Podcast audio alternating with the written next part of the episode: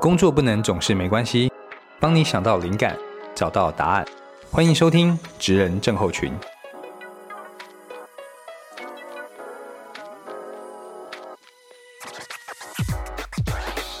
Hello，大家好，我是大班。那早安、午安、晚安，不知道你听这个 Podcast 的时候，呃，正在什么时间点哦？但不管怎么样，都欢迎你收听我们的频道，叫“纸人症候群”哦。那“纸人症候群”呢，是希望透过呃每一集大概八分钟，也许到十五分钟左右的时间，让大家可以轻量化的去听到一些职场中的故事啊，那或许从中找到一些答案，或是可以从中获得一些启发啊，这都很棒。那在这一集呢，我们想跟大家谈谈的事情啊，是非常红的一个字，它叫做“独立作业”。独立作业。我们很常啊，在招募的时候，看到企业发出的呃，对于人才的需求，他们希望说，哎，这个伙伴是可以独立作业的。那我们也常常会鼓励年轻的伙伴，工作资历还呃比较浅一点的伙伴，说，哎，你要独立作业啊，你要很有能力、很有本事，然后可以自己把一些事情去完成。那我这边呢，要跟大家分享一下我个人的观点跟想法哦。那我是建议大家不要再鼓励工作资历尚浅的伙伴独立作业了。当然，独立作业是非常好的一件事情，对吧？但是呢，呃，这是不是建立在一个很重要的前提条件，就是说，呃，他可以在独立作业的过程之间，然后呃，确保方向正确，然后成果很棒，然后如期交付，对吧？如果可以做到这样的话，那那当然很棒，对不对？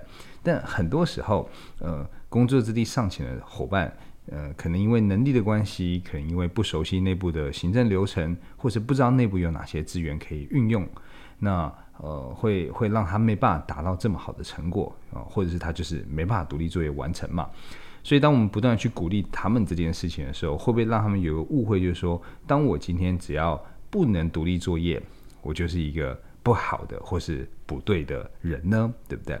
那我自己呃也常常就是会受到一些，因为呃年轻的工作者他很想要独立作业所造成的一些伤害啊。那我这边呢想跟大家分享三个故事哦。那如果你是管理者的话，你就呃可以听听看，然后不要鼓励他们呃独立作业。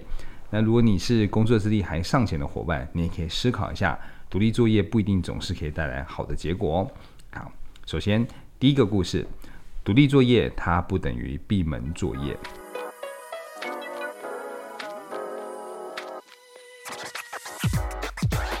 有一次呢，我们在会议中把任务分配出去之后，那几位同事呢，他们就开始去各自努力。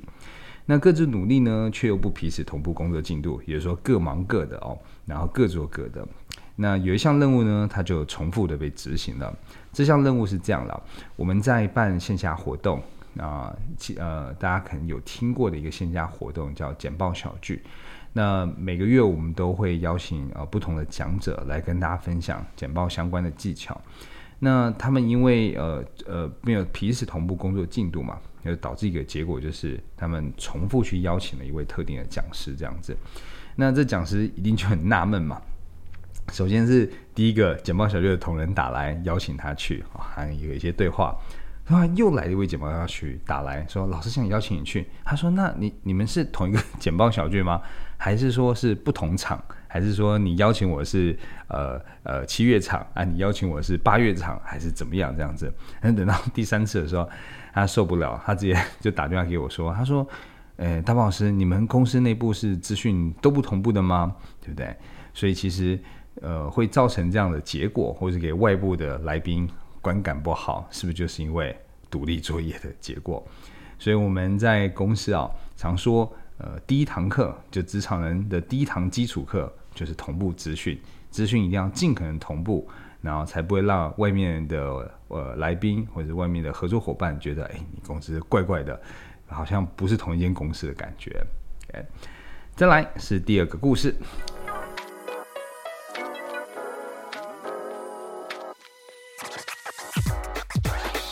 第二个故事要告诉你的事情是，呃，如果在一开始，呃，你没有把方向确认清楚，又或者是你觉得你方向是确认清楚了，可是呢，接下来你就独立作业，一直独立作业，直到最后缴交工作成果的时候，你发现了哇，好像跟老板想的也不太一样，又或者过程间老板有了一些新的想法，但因为你独立作业嘛，到最后呢，就是整组砍掉重练了，那其实非常非常可惜哦。那我也了解，就是呃，我们有时候会想要集气，然后一次就放一个大招。然后在会议上呢，技惊全场，对吧？大家就觉得哇，好厉害，一次做出一个这么厉害的成果出来。我以前也是，我会觉得我要埋头苦干，偷偷练功，然后一登场就让大家吓一跳，这种感觉就好像也许大家会在家里，呃，暑假就是期间偷偷减肥，有没有？还是也故意就是一段时间都不不露面，忽然之间就哇瘦好多这样子。然后还要还要跟人家开玩笑说没有啦，我跟之前长得都一样，对吧？所以工作的时候他会不会也是这样？然后独立作业，对不对？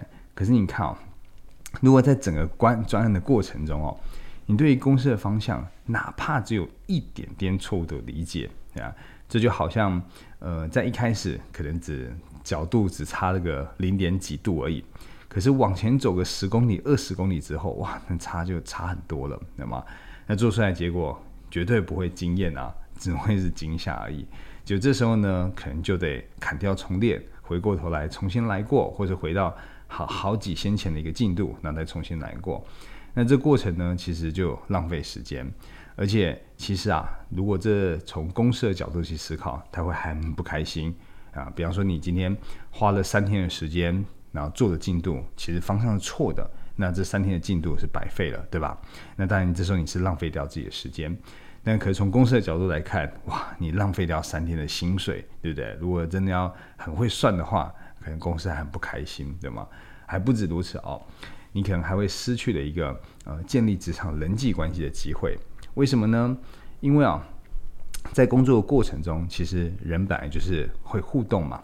比方说，你今天你只要不独立作业，你就会跟别人互动，跟别人请教。那也许呢，有一些地方刚好你也比较擅长，诶，反过来你也可以分享一些经验，对不对？那在这过程中，其实就是在建立职场人际关系啊。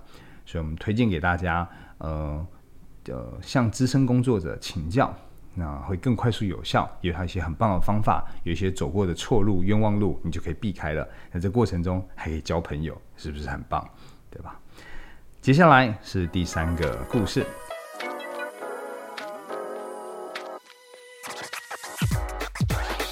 第三个故事呢，告诉你的事情是，内部啊常常有很多你不知道的资源，不知道的宝藏库、武器库。那这些内部的资源要杠杆起来哦，你的工作效率会很显著的提升哦。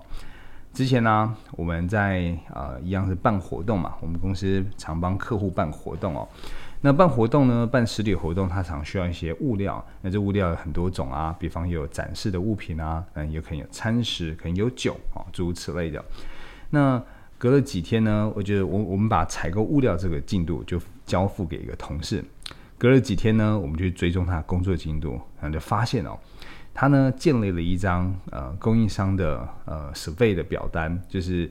呃，他去找了好多不同的供应商啊，比方说呃便当的供应商好了，他可能就找了四五间，然后呢告诉他们说，呃我们是哪天要的，我们要哪些，你们有哪些菜单，然后再比价，然后请他们各出报价单，然后他说他这张这张 Excel 表单啊，很快做好了这样子，然后他很快就可以跟我给我们看这样子，但事实上，因为我们公司常常需要办活动，所以我们也常常需要采购物料。那我们其实早就有一个很完整的供应商的资料库了。那这些能够进到供应商的资料库里面，一定是因为我们之前用过，然后合作起来有默契，然后他们品质是我们觉得没问题 OK 的，那价钱啊也有折扣的，就有不错合作默契的，对吧？那他其实只要在这供应商资料库里面去挑选，是不是很快他就可以呃解决这个问题，而不是花两三天时间都在。设备供应商这个进度停在这个进度上面对不对？当然你可能也会说啊，那为什么公司有这个资讯不跟他说呢？对不对啊？我们请回到职场工作者的第一堂基础课，就是要同步资讯。有些时候一个专案忙起来，也真的不知道你会去做这件事情，或是你会去忙这件事情，对吧？你就开口问一下，其实都可以呃。呃，更快解决问题，说不定就因此找到了一个很棒的解决方案了，对吧？所以喽，呃，内部的资源对吧？内部有哪些走过的冤枉路？内部内部过去曾经翻过的存哦，就公司内部一定有一些之前出过的包、做过错事嘛。呃，刚来的伙伴，工作资历尚浅的伙伴，他们可能无从得知，他们也没办法呃有机会去取得这些资源，对吧？所以呢，当我们去鼓励他们去独立作业的时候，可能一个不小心就让他失去了学习跟成长的机会了哈。所以呢，你们要记得，呃，不要鼓励他们独立作业，然后呢，记得告诉他们说，诶，独立作业跟团队合作，这两者呢，它其实不会互相冲突。而且更多的时候，比起独立作业，我们更需要的会是互相帮忙哦。好啦，那这一集就跟他聊聊，呃，不要鼓励之前的工作者独立作业。那希望你们会喜欢。